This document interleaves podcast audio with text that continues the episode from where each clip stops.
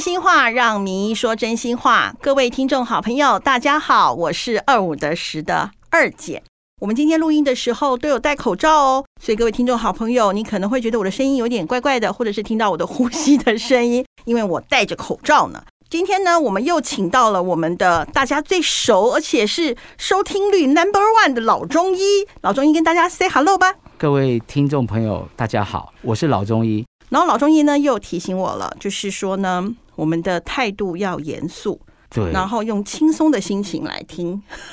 其实我觉得我是一个最不懂拿捏的人，不会啊，我觉得你跟我在一起拿捏的一向非常的好啊。哦，是吗？是啊，那是您带领的 好，不要这样讲。好，那当然呢，我们在上一集里头有提到，就是卫福部前几天公布的清冠一号的这个中药的一个药方嘛。是那我们在上一集里面有做了一些小小的解释。那我很担心我们的听众好朋友没有听到我们的上一集，所以老中医，你要不要再解释一下清冠一号，我们一般人到底可不可以就是拿来吃呢？千万不行。对对，就是你没病，你就不可以吃药，就对了，不 它要是个乱吃药药。方，它不是一个预防性或是提升你免疫力的药方，对。嗯嗯其实您只要按照我们上一集的内容去简单的判定你的体质，然后呢，我们又偷偷的，嗯哦，把一份我临床的资料呢放在我们的脸书嘛，哈，嗯那各位呢只要去免费 下载，就可以按照你的体质去嗯选择最适合的食物。嗯，对对嗯嗯对上次呢有讲到了免疫力不足的体质呢，就有气虚体质、血虚体质、阳虚体质。对好，那免疫力过剩的体质呢，就有实热体质、湿热体质。阴虚体质，那对其他跟还有另外三种体质是痰湿体质、血瘀体质跟气郁体质。那听众好朋友，如果说哎，你听到这里觉得哎，好像想了解的话，听完这一集都可以再回去头去听我们的上一集。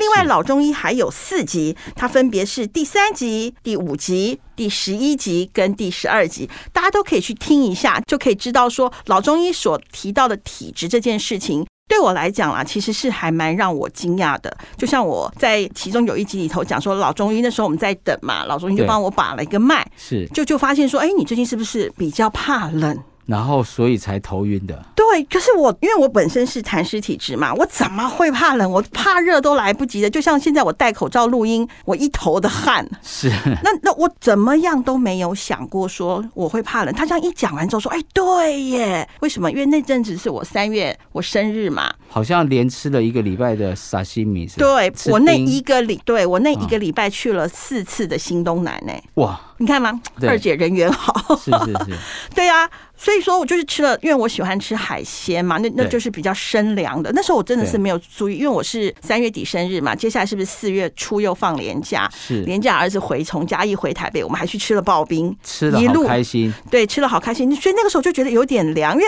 凉就是觉得我连冬天哦，之对前我去北京出差哦，对，零下几度我是对 OK 的哦，就是不像人家要包的这么紧，所以二姐，你有没有发现嗯。食物对身体的影响非常大？对，这个是我非常那个的。那后来一开始我又觉得说，嗯，那应该是老中医他个人就是对食疗这个部分比较专精嘛。结果我们的有一集讲冻卵里头有一个女的中医来，是她也是靠中药调理好自己的被西医判定不孕、哎，是是，她的雌是激素只有零点一。是还被被西医说，哎、当然他开了一个很难的玩笑，你是不是女人啊呐、哎呦，就因为他这个雌激素只有零有点，点就开伤人，有点嘿伤了啊。那当然，他可能也不是故意的，是他也是靠中药。那甚至我们有一个宜孕生殖医学中心的院长陈金辉医师，西医哦，是是是，怀孕期间的便秘，哦，好好好，西医一定会自己帮自己调理吧？对，没有办法，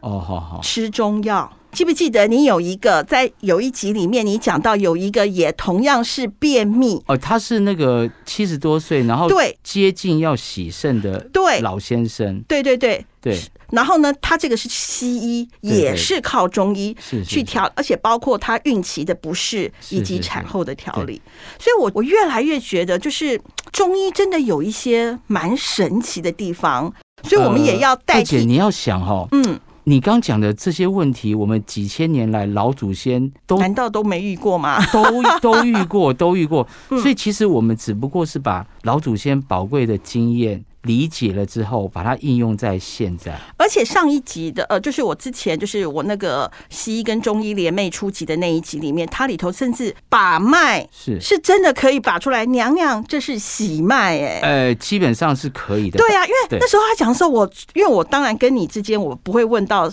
怀孕生子这件事情嘛，因为我都更年期了，所以没这个困扰。我大部分都是体重困扰跟身体的不舒服的困扰嘛。是那时候，所以我一直不知道说电视上演的是真的。呃，对，没有，因为你想嘛，嗯，当女生怀孕了之后，是不是子宫就有一个胚胎，然后慢慢发育嘛？哈、嗯那它这个越长越大，或是一定会影响到我们体内的气血循环嘛？嗯那这个影响就会显现在我们的脉搏上。对啊，所以我就觉简得单说，讲就是这样子。对，就对他也他他跟你讲的是一模一样的是啊，我就觉得说真的是很神奇。好，那讲到这里之后，我就想要问老中医一个问题，是就是我们现在一直都在讲的体质食疗嘛，对哈，就像当然我们也再一次要代表听众好朋友谢谢，就是你把你的那个连接，那当然这一集的 Facebook 的更新我也会再贴一次，就是我会贴两次，好，可以吧？谢谢，可以可以，没好问。好题。嘿那都是靠食疗，那对我们都不用运动哦。呃，这个问题哦，其实是蛮多患者质疑嗯的，就是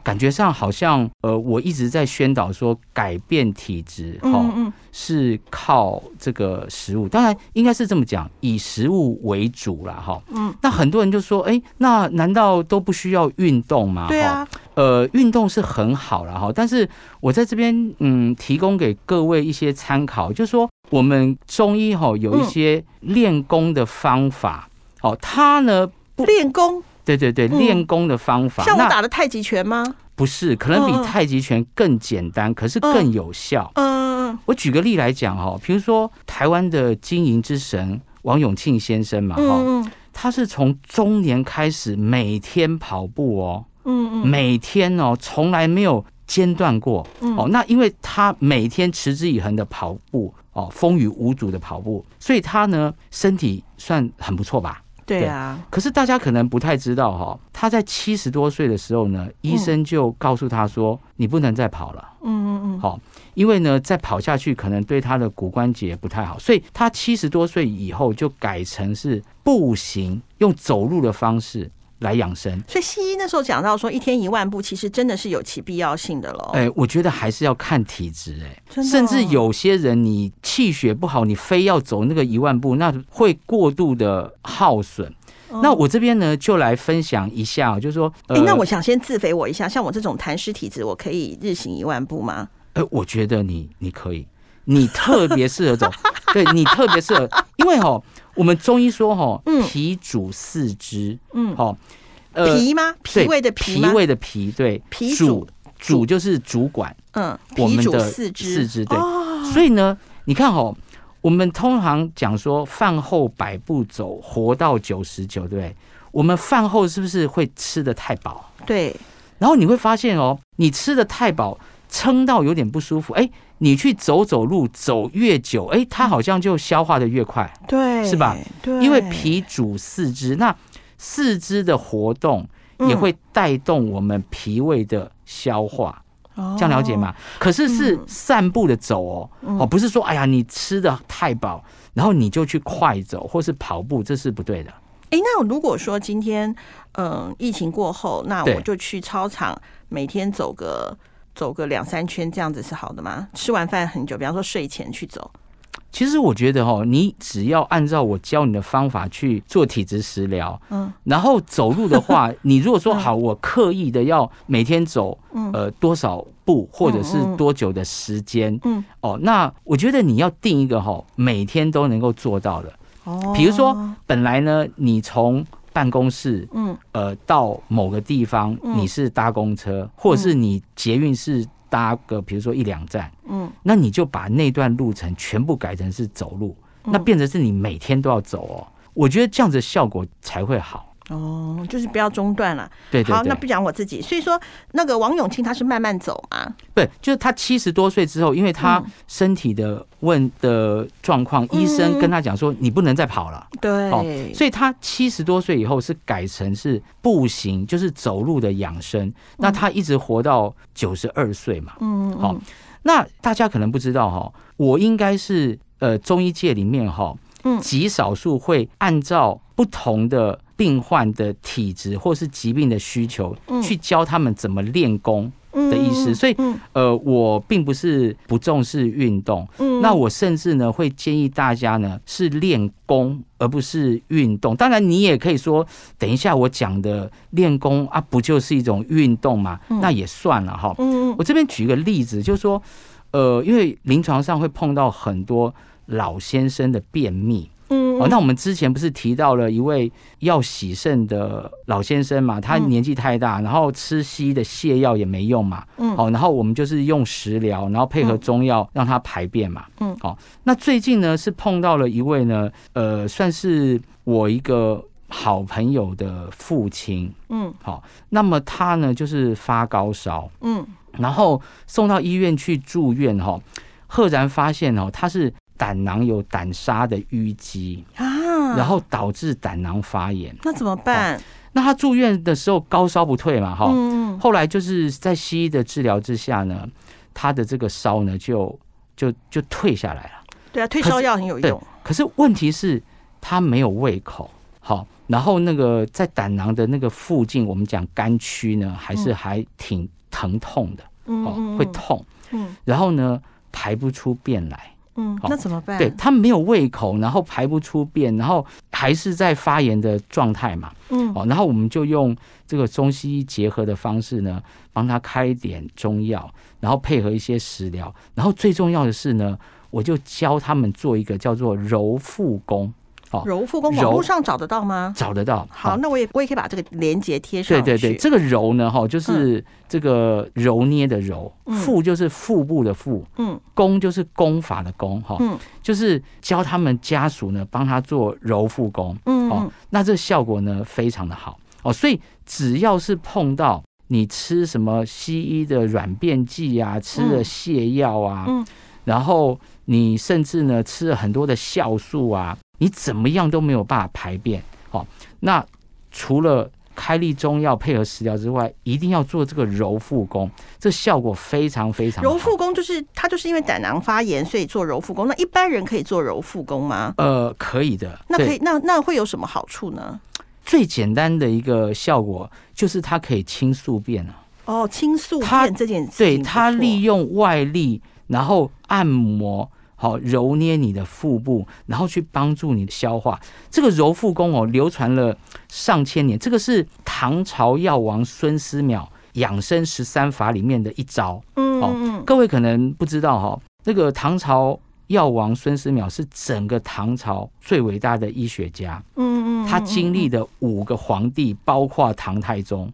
五任的皇帝哦。嗯好嗯然后呢，这个相传呢，他活到一百四十一岁。嗯对嗯，这个考据上哦，有很多的说法啦，有一百五十几的，有一百一十几的。那么嗯这个最被大家公认的是，他活到了一百四十一岁。哦，那他所创立的孙思邈养生十三法哈、每一招嗯后世都成为一个独立的功法。我举个例哦，像他有一招叫做腹肠揉嘛，嗯哦，就是我们的腹部要常常的去揉。嗯嗯嗯那这个呢，就是我刚刚讲的后世就演变成揉腹功，或者嗯是网络上查得到仙人揉腹法。嗯嗯好嗯那另外呢，还有比如说，它有一招呢，叫做漱玉经，漱就是漱口的漱，哦嗯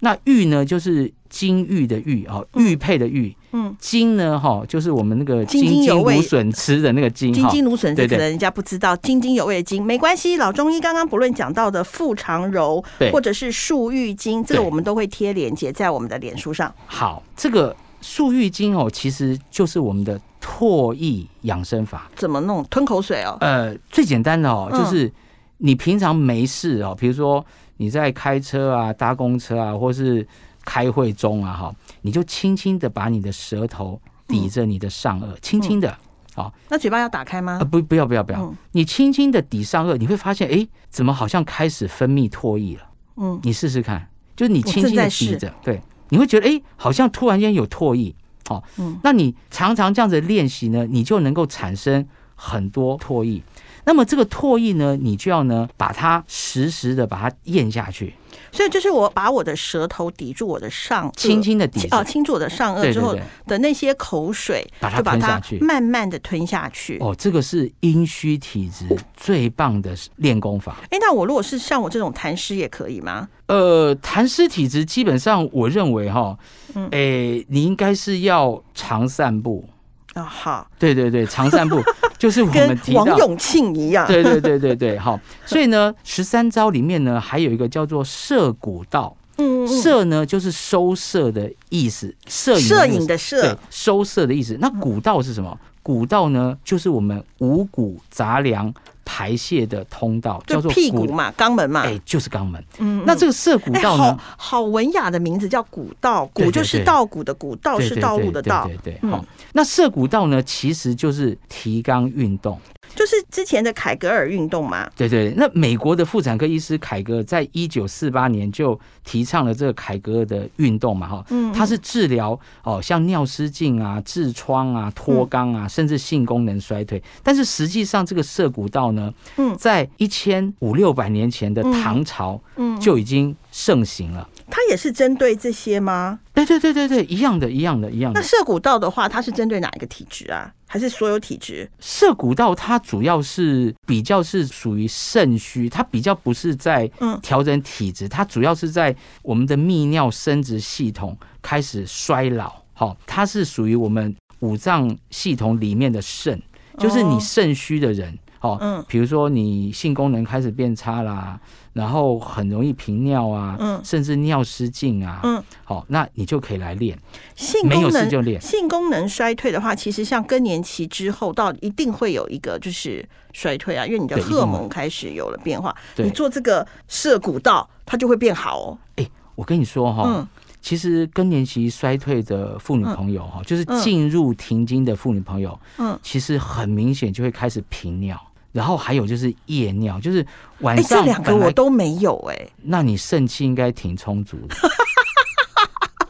嗯，那哎这是好事吗？呃，我没有冒犯的意思啦哈，嗯，就是说可能你肾气没有什么耗损。哦，你记不记得我们第一集还是第二集讲的时候，你说你没有纵欲过度的问题？对啊，对，那纵欲过度一定会肾气哦耗损嘛？哦，对，所以不晓得这个梗因的为我听跟众我男朋朋友友是远距离的恋情，好 好，所以呃，不知道这个梗的好朋友可以去听一下。嗯我记得好像是第一集还是第二集。就是应该是 EP 第三集或是第五集啦。哦哦哦，嗯对对对，嗯好，是是好。所以呢，其实呢，我在临床上呢，会针对嗯不同的患者，他不同的病情，去建议他练不同的功法。哦，嗯嗯那实际上呢，这个功法呢，我们嗯分为动功跟静功。嗯。那孙思邈养生十三法全部都是动功。可是我刚看到你刚刚有跟我讲，我们在录音之前，你还对，哦你忘了讲一个脚长搓，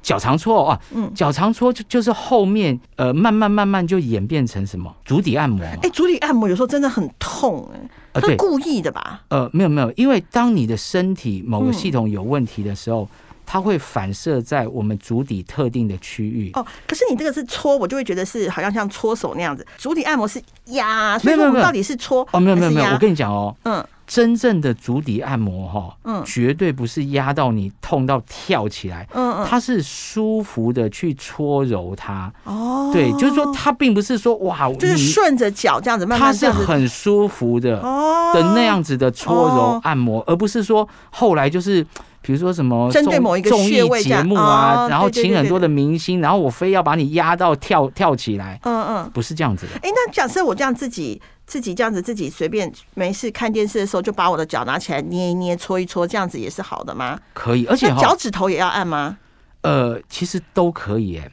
对，因为哈，嗯其实我们整个脚部哈，嗯，它等于是一个，它它有很多的区域是反映到我们的全身。对对对。那你对在按摩自己脚的时候，哎嗯，也许你会觉得，哎，这个点怎么特别的痛，嗯，或是这个个点怎么特别的敏感。嗯嗯嗯嗯那你就可以针对这个敏感或疼痛的区域呢，特别的去按摩它一下。嗯哦嗯所以我们的这个足底的这一些反射区或嗯反射点，它不但有治疗的功效，它还可以做一个诊断、嗯哦。比如，说你按到肾的区域，你就觉得特别痛，那你的肾就有问题了。嗯嗯，你按到相对心脏的部位，你觉得特别的敏感或不是痛，嗯，嗯那你心血管可能就要多注意。它可以治疗，也可以诊断。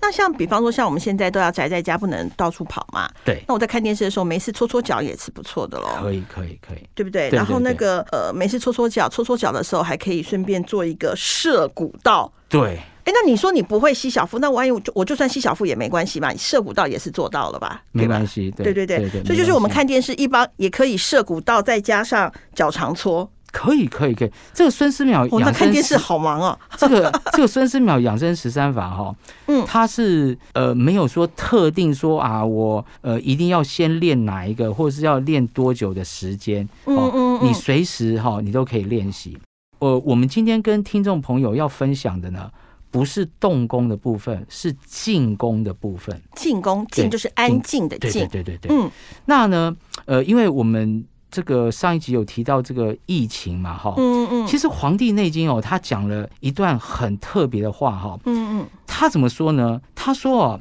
恬淡虚无，真气从之，精神内守，病安从来。来我讲一下恬淡，不是很甜的甜，就是心情的恬淡。对对对，好，虚无就是虚，就是呃身体很虚的虚，无就是没有的虚那个无无缥缈的那个虚无虚对。虚哦无哈。好，然后我们的真气就会顺从着我们。嗯，简单讲哦，就是说，然后精神内守，对，那就是病安从来。精神就是我们的精神，就是精神状况的精神。对对对内就是内，就是里外的那个内；守对就对是对守住的守。对对对，好然后病安从来。对这个部分呢是比较呃艰深的古文，我稍微解来释一下嗯对对好，最后这句话“病安从来”的简单的意思哈、就是说你怎么会生病呢？好、就是疾病它就不会发生了嘛。好、那你想要疾病不发生，重点就是精神内守。那这精神内守有一点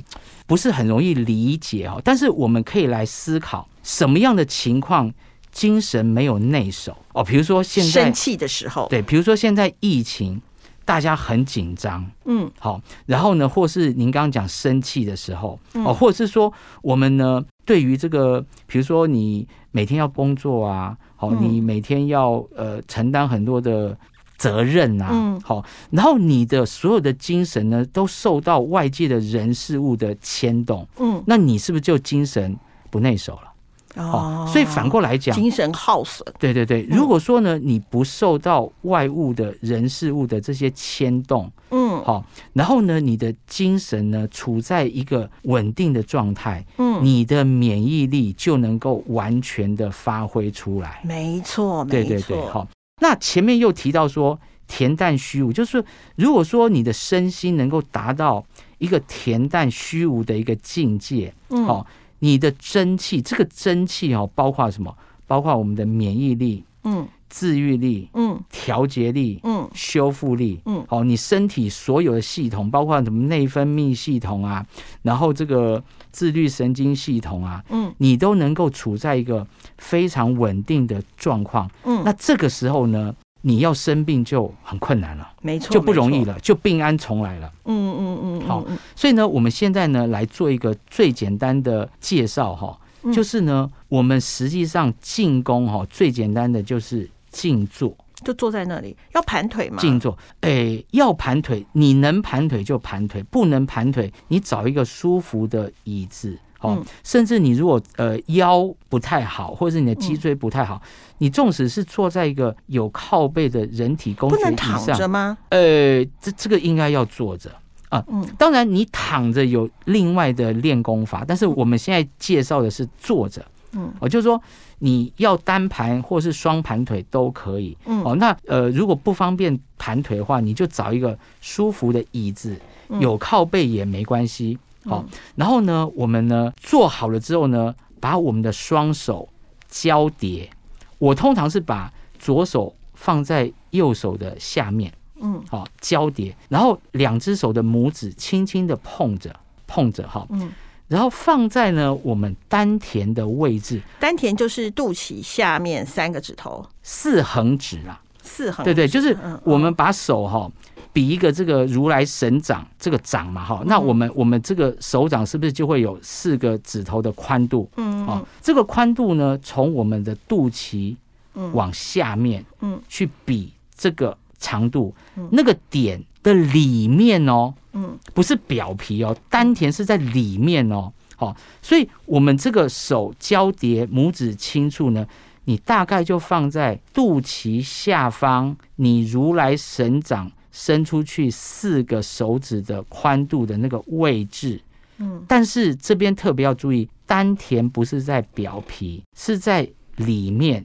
是在我们的腹部跟后腰的中间的位置。好，嗯我们把手放在大概丹田的位置，然后我们就把眼睛呢轻轻的闭起来，嗯然后一样舌抵上颚。嗯好，那么呢，这边我插播一下哈，我们任何的功法呢，哈，古时候的功法呢，都会有三个元素，第一个就是你的动作。哦，那我们刚刚已经把动作都讲清楚了嘛？嗯，盘腿坐舒服，双手交叠，拇指轻触，放在丹田、闭目、舌抵上颚，这个是动作。嗯，另外一个就是呼吸。哦，这个时候呢，我们要采用的是腹式呼吸。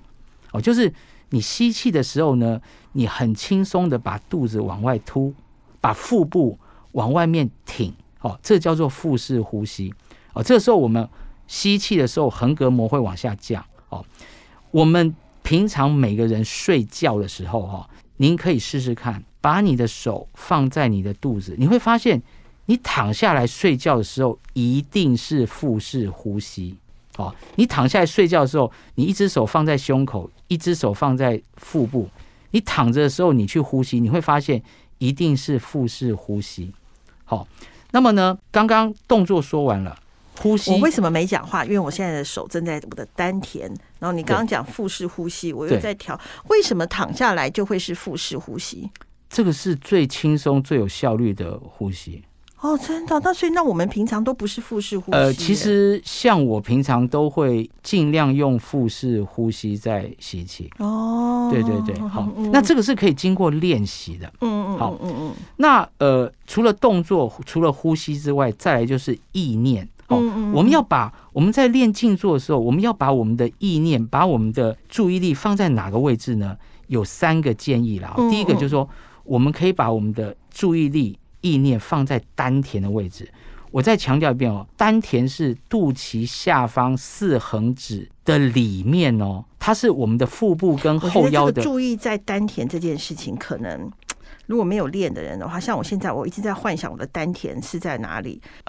也应该没那么难啦。好，那没第关系。那除了丹田，还有别的方法吗？好，，那第二个方法呢，就是完全放空，你什么都不要想。好那万一有杂念来呢，有杂念来哦，就把它摒除。呃，你可以把它好，还有一个就是你可以把把它你想的，完，还是说就不要想，提醒自己不要想。基本上你把意念放在一个丹田的位置，我觉得是最简单的。我不是能够把意念放在呼吸上吗？哦，那这就是更高的境界了。这个我们等一下会 想。哇，没有想到二姐的境界这么我高，是因为找不到丹田，想说放在呼吸可以哦对不起比较快。 我本来想把您从这个幼稚园开始教，没想到你一 下就一下博到了士大班学了。好，好那么呢，第三个哈，第一个是一手丹田，第二个是完全放空嘛。嗯嗯第三个呢，你可以把你的意念放在你不舒服的地方，比如说你有鼻过敏，你就把你的意念放在鼻子；你腰酸痛，你就把意念放在你的腰部；或者你现在在头痛，你就把你的意念放在你头痛的那个嗯。。那我现在在位置肥胖 呢，哦，那这个就就放在全身。 哎、我觉得你可还以是放在在最想瘦的地方。我觉得你可以把意念放在你决定要听我的话做体质食疗。嗯，嘿，好。，那么呢，我们刚刚讲的这个是已经是最简单的一个嗯，呃，属于中医的静坐哈。是，对，那么它包括这个腹式呼吸，还有我们刚刚介绍的动作，嗯还有就是意念放在哪个位置。那你常常的练哈，你就会慢慢觉得自己的呼吸越来越绵长。嗯所谓的绵长，就是你的呼吸呢会变得比较慢，然后很细，嗯然后呼吸会很长，然后慢慢慢慢练到一定的程度，你你会发现哇，我一口气可以练得很长，就是以前听说的那个龟息大法嘛，嗯哎、就是慢慢练哈，其实你会发现你的呼吸是可以达到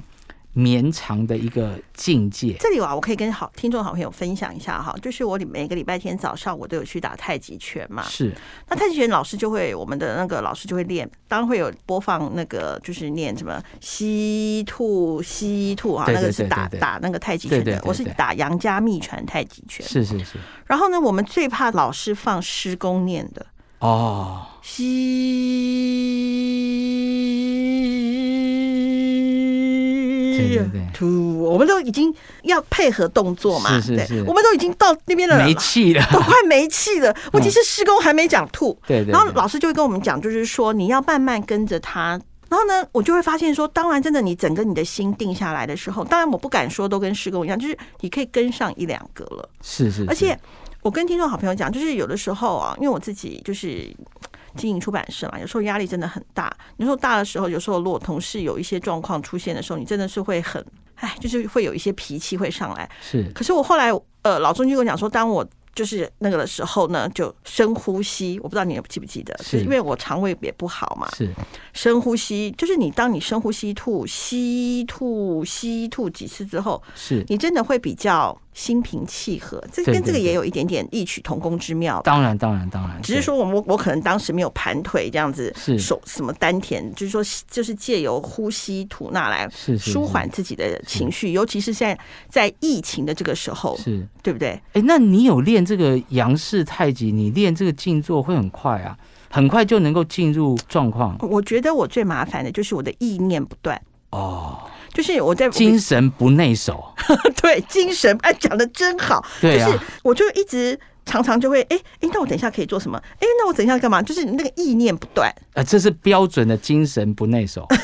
是是是，真的对对对真的真的，对呀、就是哎对我常常会这样子 啊，对，您也没有恬淡 虚无啊，完全没有，对对对好。 我应该是麻辣相守。 是是是，好。那么再进一步哦，如果说，嗯嗯，你要有没有更简单的静坐哦？那就是您刚刚提到的，你什么腹式呼吸啦，什么一手丹田啦，什么舌底上颚，全部都不做哦。嗯，你就单单在静坐的时候，只把注意力放在你的呼吸。哦，嗯，这个呢，在佛家的静坐里面呢，叫做念安般。好、念安般念就是念头的念，嗯安就是平安的安，嗯，般就是一般的般。般若的般嘛，对，呃，对对对对对。嗯那什么叫做安般哦？嗯安般其实是安那般那的简称。安那般那是什么意思啊？那哈、那是哪个字？就是这个那个的那个就那。那里的那嘛。对对对对对，好、嗯安那般那呢，就是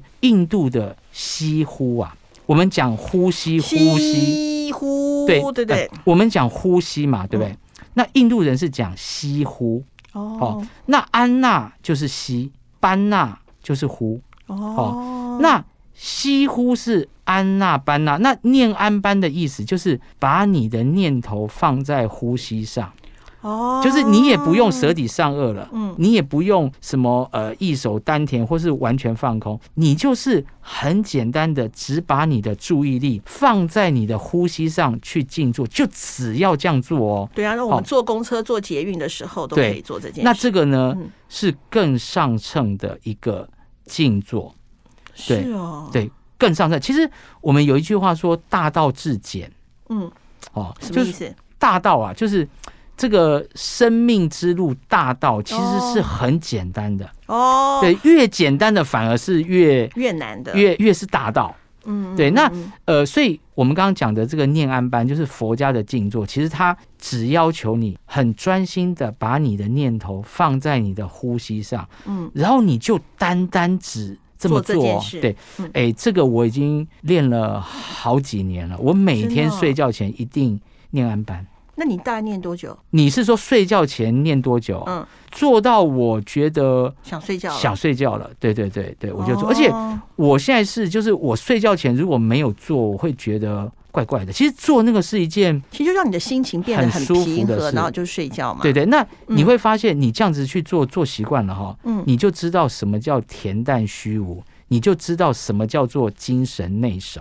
哦，好，那对我就今天来试试哈对。各位听众好朋友，今天老中医刚刚提到的漱玉经、腹常揉、脚常搓、射骨道等等所有的一些呃资讯呢，我们都会。同步的贴在我们的 Facebook 上面。当然，在这集里面，我们也会把老中医提供我们听众好朋友免费下载的老中医体质食疗临床卫教资料，我也一样会放在这边。好那当然，我们谢就谢我要代替我们的听众好朋友，谢谢我们的老中医。今天的不客节气目不客先到气这里喽，各位听众好朋友，拜拜。谢谢二姐，谢谢大家，拜拜。